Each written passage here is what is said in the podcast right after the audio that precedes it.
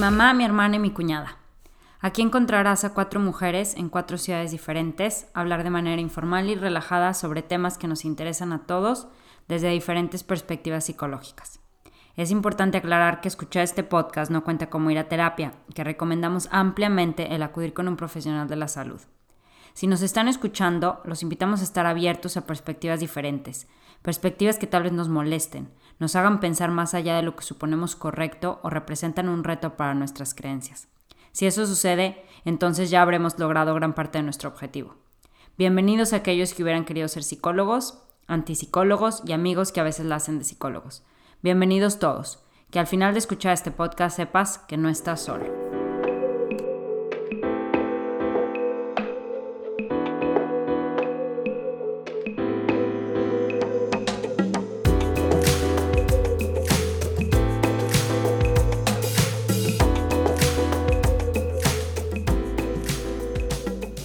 El estruendo del silencio, el estruendo doloroso que produce el silencio, el miedo a no ser escuchados. Este que Yasmín López ha transmutado desde el amor en libertad, en ayuda, con la única intención de poder liberar a otros de este silencio que nos oprime. Hoy es nuestra invitada, Yasmín López.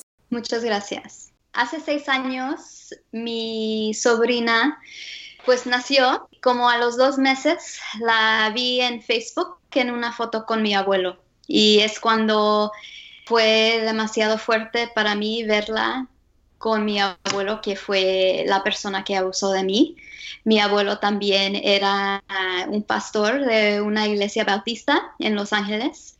Trabajaba en la comunidad de donde es mi familia en México y entonces él tenía bastante respeto, bastante poder en la familia, en la iglesia, en la comunidad. Y fue una decisión muy fácil, pero también muy difícil, porque era muy fácil porque yo no iba a dejar que esa niña le pase la misma cosa que me pasó a mí.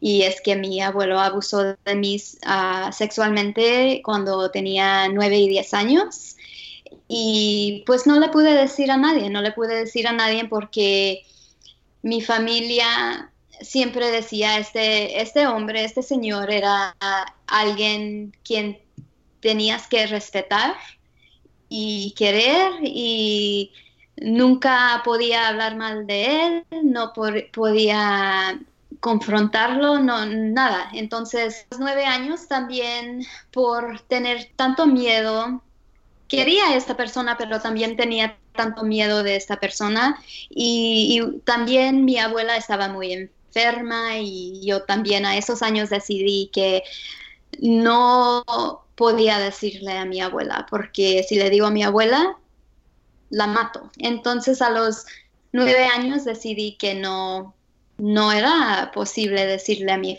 familia, entonces no le dije a mi familia, pero cuando hace seis años Ah, tenía 35 años, empecé a decirle a mi familia porque no quería que le pase eso a mi, a mi sobrina. Y en cuanto empecé a decirle a mi familia, me di cuenta de que le pasó lo mismo a, a muchas personas, mis primas, mi mamá, mis tías. Entonces él, él violó a sus hijos, a sus nietos y nadie pudo decir nada. ¿A quién fue la primera persona a la que tú vas y le dices? Yo tenía mucho miedo porque yo siempre me, sentí muy aislada de mi familia. Eh, siempre me sentí muy como nadie me entendía, nadie me quería, no, yo no me quería a mí misma. Entonces, a los 26 años me fui de Los Ángeles y empecé a vivir la vida sin mi familia. Los visitaba, pero como poco a poco ah, crecía la distancia. Y eso me ayudó bastante. Pero cuando decidí decirle a mi familia, todavía tenía muchísimo miedo, porque mi familia era muy, unos se hablaban acá y otros acá, y luego también no sabía qué iban a decir de mí. Mi mamá era como la, la niña favorita de mi abuelo. Entonces, yo decidí decirle a mi mamá primero. Ok. Y no, no sabía si mi mamá me iba a apoyar o si me iba a botar de la casa. Pero decidí decirle a ella porque no quería que algún familiar le, le, diga lo que estaba diciendo. Entonces le dije a mi mamá y luego le dijimos a, a, una tía y luego a mi hermana y luego a mi hermano y luego a mis dos tíos que eran como hermanos míos porque yo viví con mis abuelos de niña. Entonces mis dos tíos más jóvenes er, eran como mis, mis hermanos. Entonces yo quise decirles a ellos y los llamé. Entonces a cada persona visitaba o los llamaba. Ah, en un mes tenemos una familia grande, entonces eh, sobre un mes fui llamando o hablándoles a todos. Mis tíos ya no hablan conmigo, ellos decidieron apoyar a mi abuelo y ya, no, ya no me hablan, pero mis primos, mi mamá, mi hermana, mi hermano me apoyan bastante. Entonces yo tuve que prepararme para todo eso tuve que prepararme que alguien quizás no me iba a hablar, alguien me iba a gritar. No sabía, pero ya tenía eso en la mente, que tenía que estar preparado para eso. ¿Tú crees, Yasmín, que el ver esa escena que dices de tu sobrina en las piernas de tu abuelo, nos compartes que fue lo que te impulsó ahora sí que a romper este silencio? ¿Qué otras cosas, aparte de proteger a esta niña, había que tú pensabas que podías beneficiar a ti y a los demás con romper este silencio? ¿O solamente fue esa escena?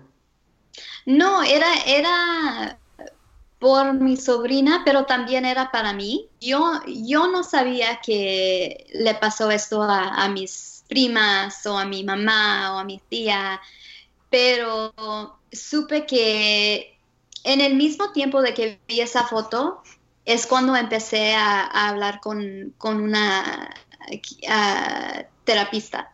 Eh, entonces empecé porque me di cuenta de que había muchos ah, patrones que estaban pasando en mis, con mis parejas. Me di cuenta de eso y dije, ya, ya, algo está pasando y esto está conectado a lo que me, pasó de niña. Cuñada.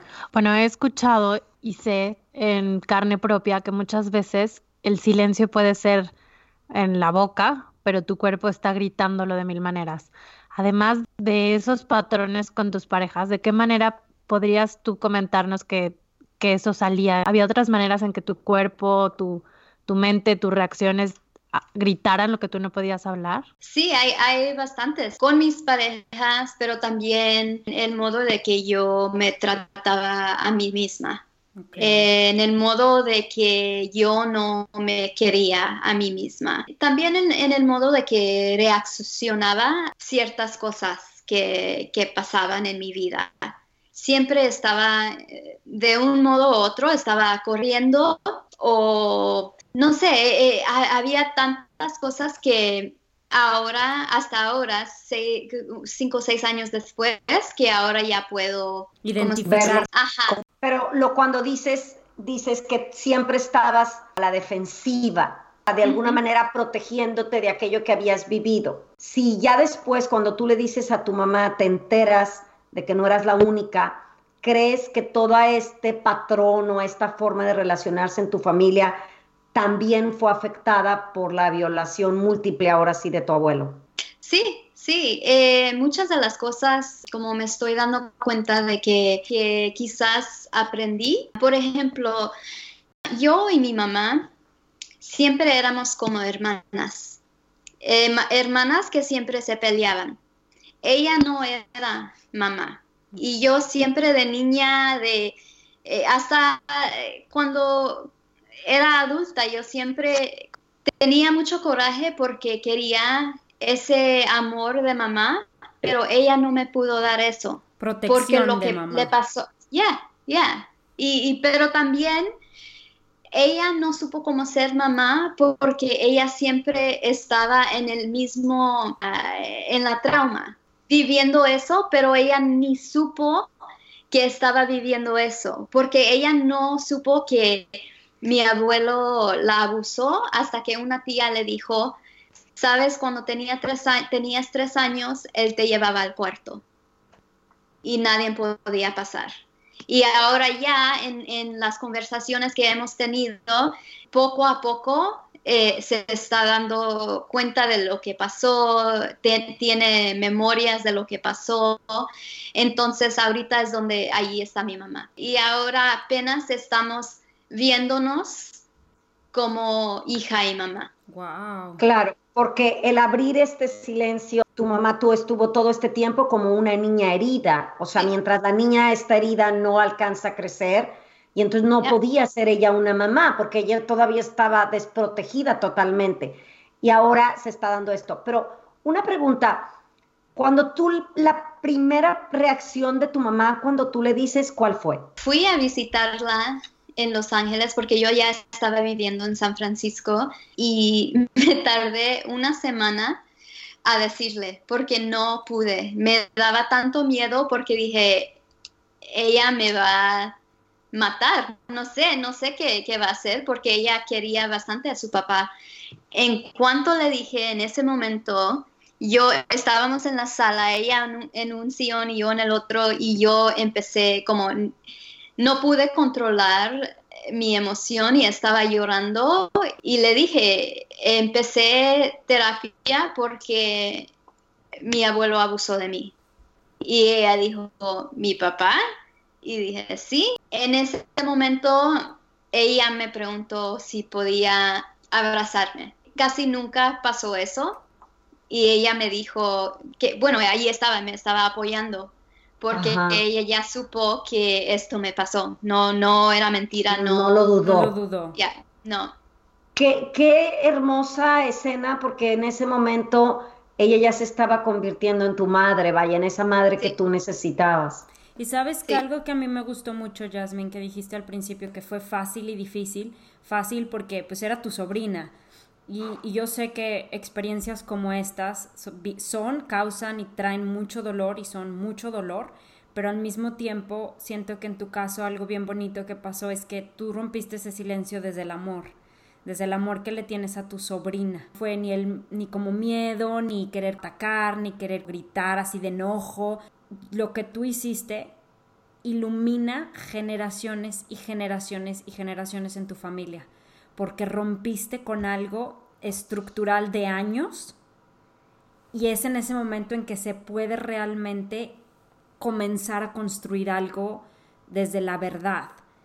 Y eso es, me pongo chinita porque es, es un proceso que no nos atrevemos muchos a hacer, pero que definitivamente es la única manera que tenemos para poder seguir vivos en vida. Claro, a mí me gusta mucho porque en el momento en que tú ves a tu sobrina, y las que son mamás lo saben, muchas veces, como dicen, a través de nuestros hijos estamos sanando nuestras propias heridas. Pero al tú ver a tu sobrina, yo creo que tú te identificaste con esa niña que no pudiste en su momento proteger y que no recibió la protección de tu mamá. Entonces fue a través de ella que tú dices, ahora sí quiero proteger a Jasmine. Sí, Sí, ah. también es eso y, también es, eh, fue, es súper, cada vez que alguien me habla de mi sobrina, como quiero llorar, porque es súper, es súper poderoso. Es, yo de niña, pero también esta niña y, las generaciones que, que siguen. vienen, claro. Andreona. Bueno, ahorita me gustaría hacer dos observaciones. Lo que hiciste, me corriges, ¿verdad? Yasmin, lo que te pasó a ti o esa tragedia, te das cuenta que a lo mejor no es solamente sobre ti, que sí te duele, pero que puedo yo hacer algún cambio con esta tragedia y no todo el focus, toda la luz está en mí, puede tener más sentido esta experiencia. Y una vez que pasamos esta experiencia con un salto de, de faith, de esperanza, la segunda, que creo que, que, fue muy buena en la historia, fue que tu mamá te escuchó. Sí. Porque muchas veces lo que nos, que nos jode la mente muchas veces es el, el sentirnos no escuchadas, porque muchas, muchas veces a lo mejor trataste de hablarlo de alguna forma, estoy segura que a lo mejor no de manera verbal hay algo está pasando y no fuiste escuchada y esta vez sí fuiste escuchada. Y eso es algo que pues sana, porque, porque de alguna manera validan tu dolor, tu historia. Sí, y, también sigue sanando porque ahorita yo tengo la, la, oportunidad de no solamente entre mi familia hablar de lo que me pasó, pero también ahora estoy hablando con ustedes.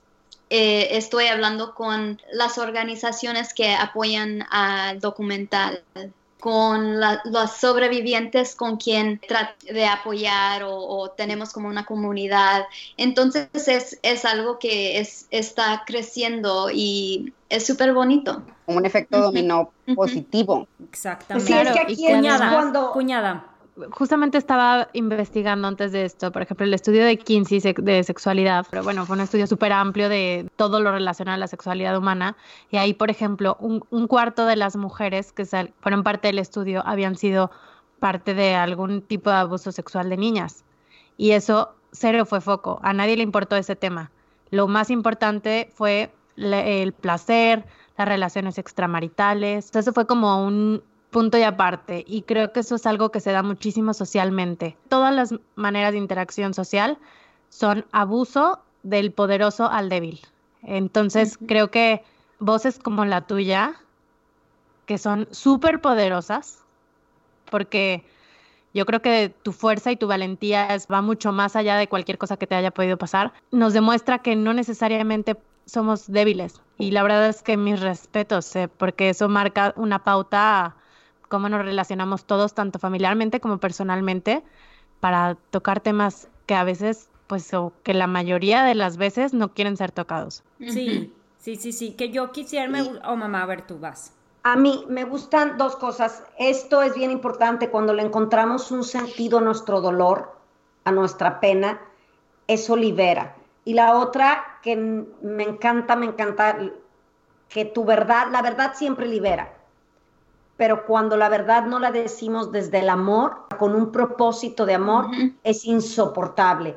Y yo creo que esto que tú estás haciendo, y como dice Andrea, mi nuera, nos hemos estado creyendo como débiles, pero a la vez que tu voz está llena de amor, porque esa fue tu primera intención, proteger, ayudar, no realmente era la venganza con tu abuelo, lo que te motivó, lo que te movió fue el amor y por eso es que esto pues va a tener mucho eco, va a tener mucho, realmente va a ser un bien que se va a multiplicar y multiplicar, porque eso es lo que necesitamos, que todas las mujeres o los niños o los que sean abusados se den cuenta que tenemos que hablar. Pero sabes que sobre todo, sí, completamente de acuerdo, pero a mí algo que me pasó hace como cuatro años, porque por ejemplo yo conozco siete de diez amigas fueron abusadas de niñas, ¿no? Por algún familiar. Y no sé si por alguna razón me llego yo a enterar o me cuentan o lo que sea, pero bueno, independientemente de eso, yo hace como cuatro años estaba platicando con un amigo y ya platicábamos sobre el tema de y me decía él, no, pero es que, o sea, estos son casos súper raros, o sea, súper poquito.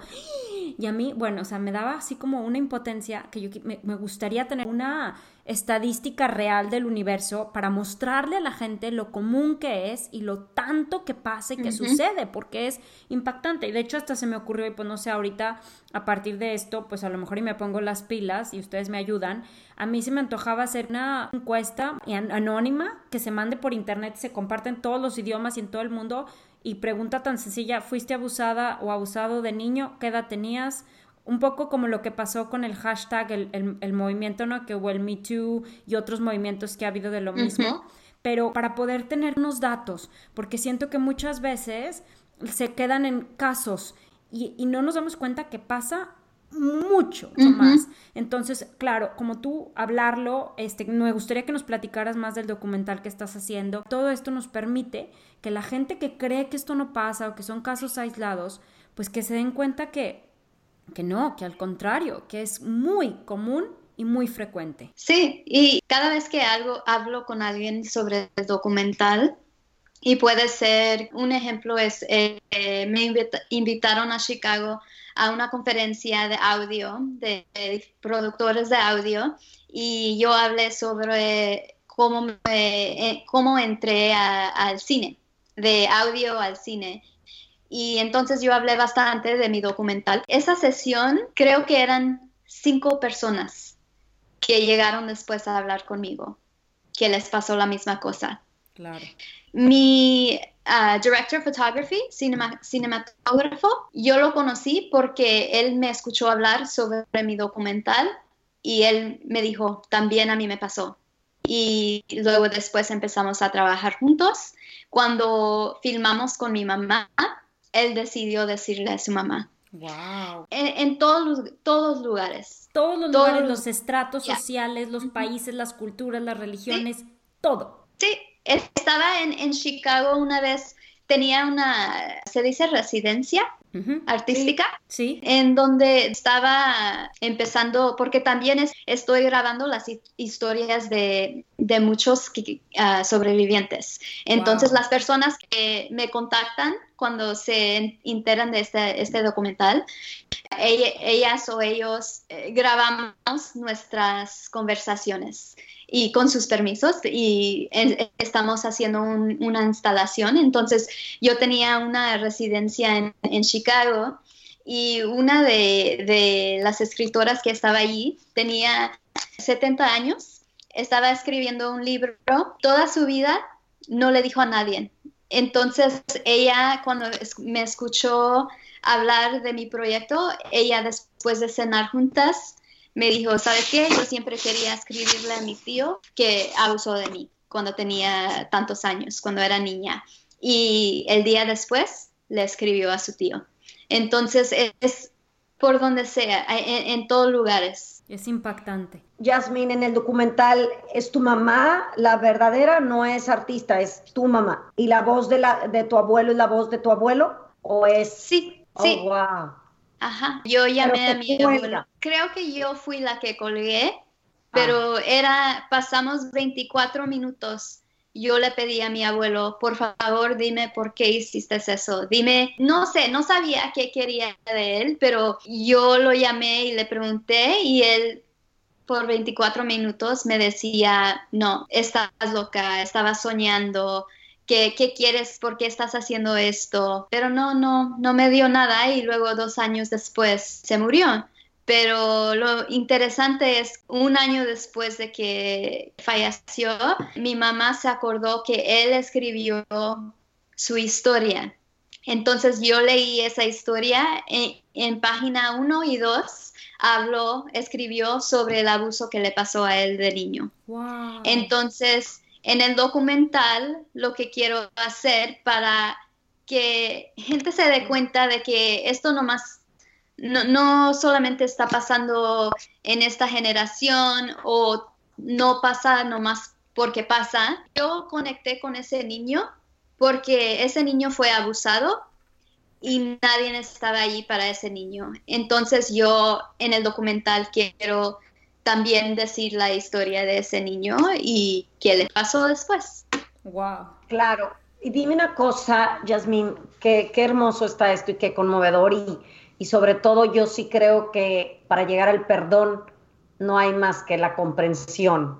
Y el que tu abuelo haya dejado ese escrito, pues también ha sido muy liberador para poder llegar a, a ese perdón. Cuando tú le hablaste y que no sabías, que dices, no sabía en realidad qué pedía de mi abuelo, pero yo le estaba hablando, ¿hay en algún momento en terapia o no en terapia en el que tú llegas a descubrir, wow, yo quería escuchar esto de mi abuelo? Quería que él, pues, que nomás me diga que, que lo sentía. Lo siento mucho. Sí hice esto, lo siento mucho, porque él era, él era como mi, papá. Yo no vivía con mi papá, vivía con mi abuelo y mis tíos, mis abuelas. Entonces, yo solamente quería, otra vez, es, la niña, la niña que, quería que alguien le diga, lo siento mucho que te hice esto. Quería ser validada y al mismo tiempo que te dijeran, lo siento.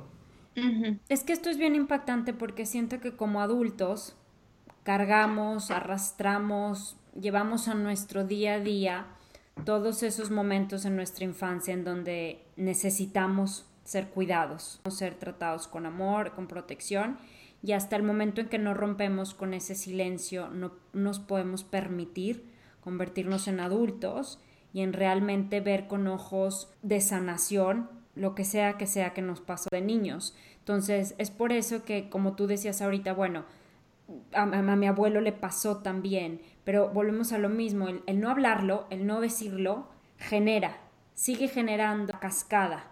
Y entonces el abuso se sigue pasando, pasando. Por eso yo te decía hace rato, lo que tú hiciste, romper ese silencio, es, es, es, romper con una estructura familiar de generación en generación y de decir, aquí está esto, aquí están las cosas como son, tenemos que movernos para adelante porque si no esto va a seguir repitiéndose hasta la eternidad. Bueno, también iba a decir que también dejaba eh, muchas personas abusar de mí en diferentes modos y de adulta. Claro. Y yo también no me daba cuenta o sí me daba cuenta, pero los dejaba o había diferentes cosas que estaban pasando que en el momento cuando rompí ese silencio y empecé, empecé a aprender bastante sobre mí y sobre lo que me estaba pasando poco a poco sobre los años, pero como romper el silencio era eh, el principio. había tanto que salió de eso, no solamente hablar de este abuso, pero también conocerme a mí. Es que justamente lo que tú estás mencionando, Yasmín, se dan en dos extremos cuando uno es abusado.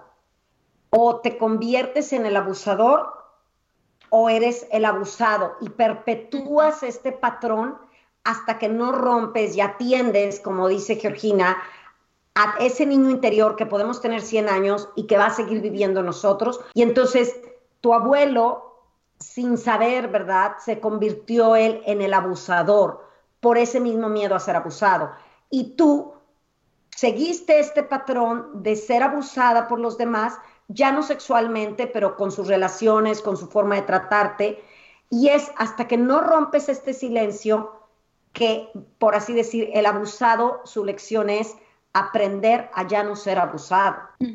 Oye, y Jasmine, estás haciendo un documental ahorita para contar la historia de lo que te sucedió a ti y a tu familia. ¿En qué estás ahorita en el documental? ¿Qué te falta? ¿Cuándo crees que termine? Tenemos como un año, que nos falta un año de producción. Entonces, en un año esperamos que, que salga el documental.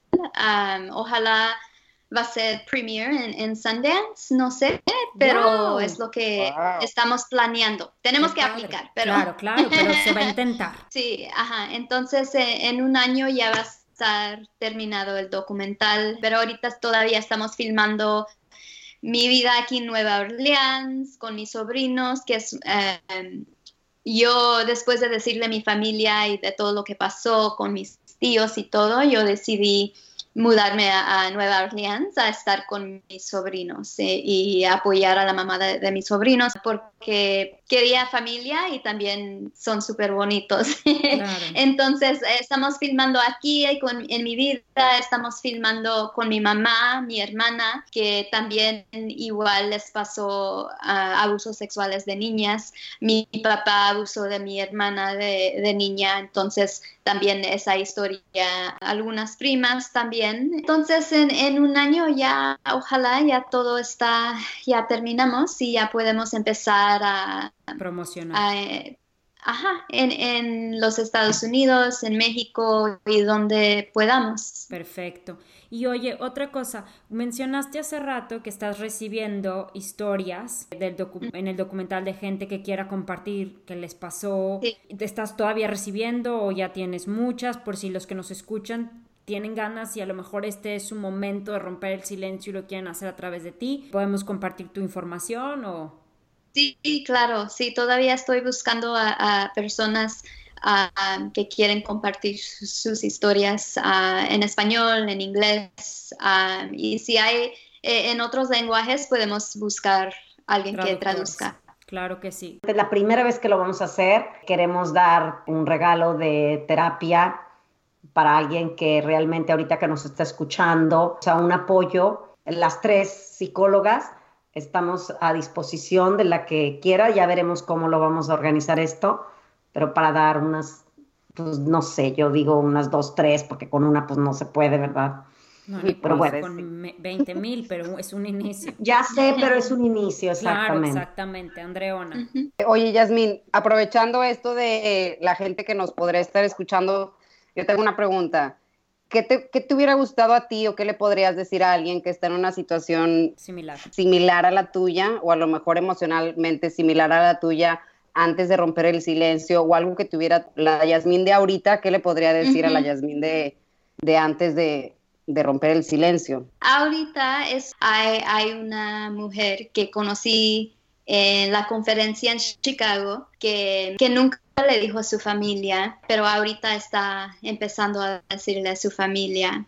Y creo que eso, yo tenía, tenía terapeuta y eso fue súper importante, pero también, también creo que eh, si pudiera tener alguien como otra persona, persona ajá, que también le pasó lo mismo, que ya tomó esos pasos, eso sería súper. Y a veces eso se puede encontrar en como grupos, ajá, support groups. Entonces, no sé, no, no siempre es posible, pero si hay modo de buscar a alguien que les apoye así, sería pues genial, porque para mí eso, yo estaba súper, súper sola, aunque tenía mi terapeuta me sentía súper sola porque ella no sabía tanto de esto, pero estoy viendo que, cuando yo estoy apoyando a, esta mujer, es, es especial, es súper ella tiene a alguien que ella puede decir, hey, esto me está pasando y yo ya, y, yo sé que le está pasando, yo conozco eso. Claro, es que no hay nada como tener a alguien que, pueda, ajá, que pueda tener esa conexión de decir, yo pasé por lo mismo, yo sé cómo te sientes, yo sé lo que estás pasando exactamente. Y por eso los grupos de apoyo es que son tan fuertes y tan, y tan buenos, encontrar el, el, alguien que te espeje, que te muestre lo que tú estás viendo. ¿Sientes que tú de alguna manera ya has perdonado a tu abuelo, a tu papá, por ejemplo, que nos acabas de mencionar? ¿O cómo empezaste o crees que se vive este perdón? Es diferente para todos porque por ejemplo, para mí, entiendo de dónde nació. Esto les pasó a ellos también y se, convirtieron a alguien que abusa. Entiendo eso, pero no puedo decir que los perdono. Para mí eso es algo que, no sé, se siente muy, muy fuerte, también muy lejos.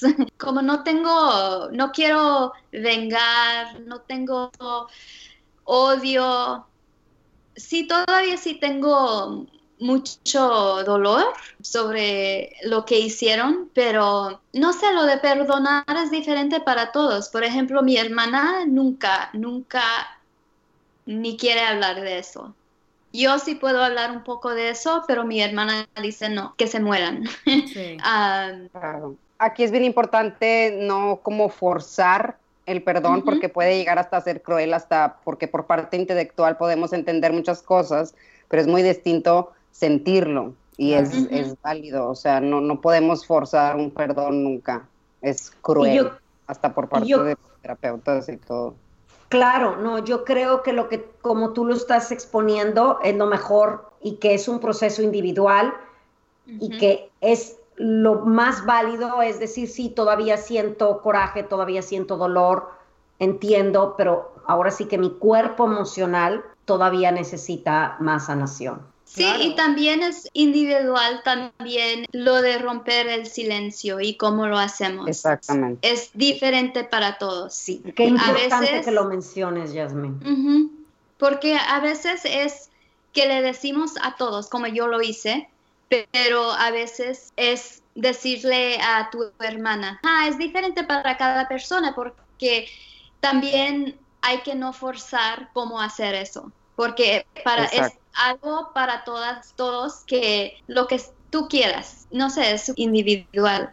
Claro, y eso, eso me encantó que lo hayas mencionado, porque si a las personas que nos están escuchando es realmente tomarse el tiempo para ver a quién le quieren decir, de qué manera le van a decir, cuánto tiempo quieren o no necesitan dejar pasar para podérselo decir a alguien más. Todo lo que es ese proceso, como tú lo mencionas, es único y es exclusivo de cada caso y de cada persona. Y poder entender nuestro proceso de cómo lo queremos vivir nosotros es muy importante.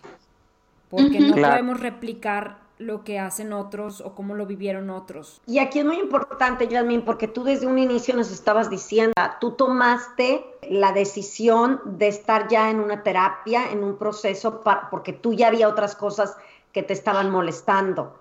Y eso fue lo que te llevó a realmente tener el valor para abrirte, pero que tampoco caigamos en que nosotras cinco hoy queremos decirles a que lo estén viviendo, ya es el momento de hablarlo, o a todos es el momento de hablarlo, sino realmente, ok, como una lucecita de que en realidad romper el silencio al final va a ser beneficioso, pero que también hay que ser muy cuidadosos en cómo lo vamos a tomar, con quiénes cuentas, cómo tú te sientes. Pero alguien que todavía está muy destruido, requiere de tiempo para poder hablarlo.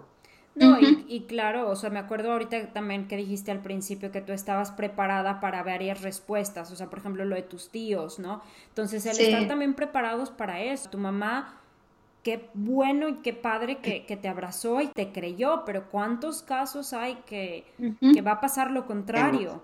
Que sí, no. Bastantes. exacto, bastantes en donde la negación va a ser la, solución más fácil. Sí estar preparados para eso y tener el apoyo, como tú dices, de alguien que, pasó por lo mismo, es, yo creo lo más importante y que nos gustaría dejar. También creo que súper importante la prevención. O sea, algo que me encantó fue cuando mencionaste la historia de tu abuelo, que también fue abusado, porque creo que si alguien por algún momento escuchando el podcast o nosotras mismas empezamos como, ay, que fue abuelo, de repente te cae el 20 que pues no hay no hay buenos ni malos, ¿no? Lo que decimos mucho. Hay historias de vida y hay corazones descompuestos y creo que la prevención y la conciencia es lo que más nos ha movido a crear este podcast. Mi esposo y yo tuvimos la suerte de ir a una conferencia de un señor que se llama Álvaro Payamares si lo quieren seguir en sus redes, mis respetos a ese señor. Teníamos hasta cierta, cierto momento tuvimos cierta flojera de ir porque bueno, era prevención de abuso. No, pues que flojera, seguro que le digan a las partes, a las partes por su nombre, guacho, guacho. No, hombre, fuimos y fue un despertar, de verdad, un despertar de conciencia, de darte cuenta de todos los casos que hay, de las estadísticas, de lo complicado que es que juzgar a los que abusan, dado que generalmente fueron abusados también. Entonces, son miles de eslabones de sufrimiento en los cuales, más allá de señalar el eslabón, es romperlo, que es lo que tú estás haciendo hablando, pero es lo que también todos tenemos la responsabilidad de hacer, o sea, de darnos cuenta que estas situaciones son producto de una sociedad enferma, de la cual todos somos parte, porque solo así podemos hacer, tomar cartas sobre el asunto antes de y no después. Claro, que como tú lo hiciste tú con tu sobrina. Exacto, es lo que yo iba a decir. A mí también, o sea, yo no soy quien y de verdad que no, para decir que ya perdonaste, pero yo sí me atrevería a decir, Yasmín, que tenemos tan distorsionado, nuestro capítulo anterior fue precisamente del perdón, pero tenemos tan distorsionado el concepto del perdón que nos hace creer que no hemos perdonado cuando en realidad ya hemos perdonado o estamos en ese proceso. Y te lo digo porque, porque la práctica del perdón toma tiempo y tú te lo estás dando, porque no se limita a cubrir lo que sucedió y tú no lo estás cubriendo, porque tampoco pide que suprimas o ignores el dolor y tú no lo has ignorado ni lo has suprimiendo. Llegar al perdón puede incluir un largo proceso de dolor, de indignación, de tristeza, de pérdida y sufrimiento. Y es un despliegue profundo que honra una y otra vez al sufrimiento que se lleva en el corazón. Y lo que tú estás haciendo con tu voz, con tus documentales, estás honrando no solo tu sufrimiento, sino el sufrimiento, ahora sí que de la humanidad entera, aunque se oiga así. Y a su propio tiempo, y lo acabas de decir al final, a su propio tiempo el perdón habrá de madurar la libertad de dejarlo ir verdaderamente. Entonces, no soy yo quien, pero estás en ese camino de liberación que se me hace maravilloso. Muy admirable. Gracias. Como papá, mamá, que mamá de hijo de cualquier edad, bien importante cuidar muchísimo nuestro lenguaje emocional, no verbal, cuando nuestros hijos hablen de sexo, o de su cuerpo, o nosotros mismos hablemos de sexo de nuestro cuerpo, para poder mantener esas puertas abiertas.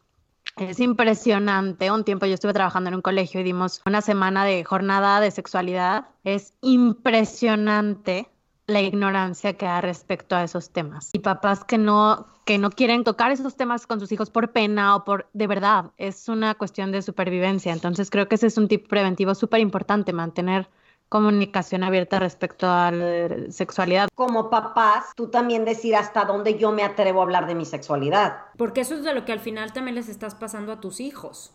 Lo que, lo que tú te atreves a hablar de tu sexualidad, lo que ellos toman como correcto o incorrecto sobre la sexualidad. Está con mis sobrinos y también es parte del documental, es como hablamos sobre lo que me pasó a mí, sobre pues muchas cosas y, sin, sin, vergüenza y sin... Las cosas como son. Claro, y otro súper importante que me pareció fue dejar de inculcar ese respeto a la autoridad, ese respeto ciego de que si es autoridad tiene la razón y no se le puede debatir o negar o nada, ¿no? Porque ese es un tipo de obediencia que a muchos nos enseñaron y creo que es una obediencia muy tóxica y que muy enferma porque lo importante es ser personas a cualquier edad con criterio. Entonces, enseñar a los hijos a tener un criterio más allá de cualquier autoridad creo que es muy importante. Es como tú lo has dicho otras veces, Andrea, enseñar a los hijos no obedecer. Sí, eso es, eso yo siento que es algo muy cultural, sobre todo, yo me atrevo a decirlo pues en México, el no desafiar la autoridad. Al principio lo dijiste, tu abuelo era alguien que se respetaba. Y jerarquías de escuela, de iglesia y de todas las instituciones algo que les, que les sugerimos, que ya lo hablamos y que ya lo tocamos, que es pues buscar grupos de apoyo. Este, algo que me encantó que había dicho mi cuñada, es que si las víctimas fueran de color fosforescente, verías que estás mucho más acompañado de lo que crees. De tener un plan de emergencia o buscar un aliado de confianza, pensar bien a quién se lo vas a decir, cuándo se lo vas a decir, lo que habíamos dicho hace rato, ¿no? Estar preparados, preparar una caja con acta de nacimiento, pasaporte, visa, pues nunca sabes, ¿verdad?, cómo van a reaccionar. En el caso de que quieras alejarte, pues probablemente no vas a tener cabeza para hacerlo, entonces si tienes todo eso ya preparado, pues puedes ya agarrar tus cosas, irte, y eso representa también una, una seguridad. Yo conozco de un caso en donde toda la familia se puso en contra, entonces sí pensar en todas estas cosas, tenerlo como bien contemplado. Evitar situaciones que expongan aún más a los niños en ambientes donde tú creas que hay confianza, ¿no? O sea, sobre todo yo las historias que conozco muchas,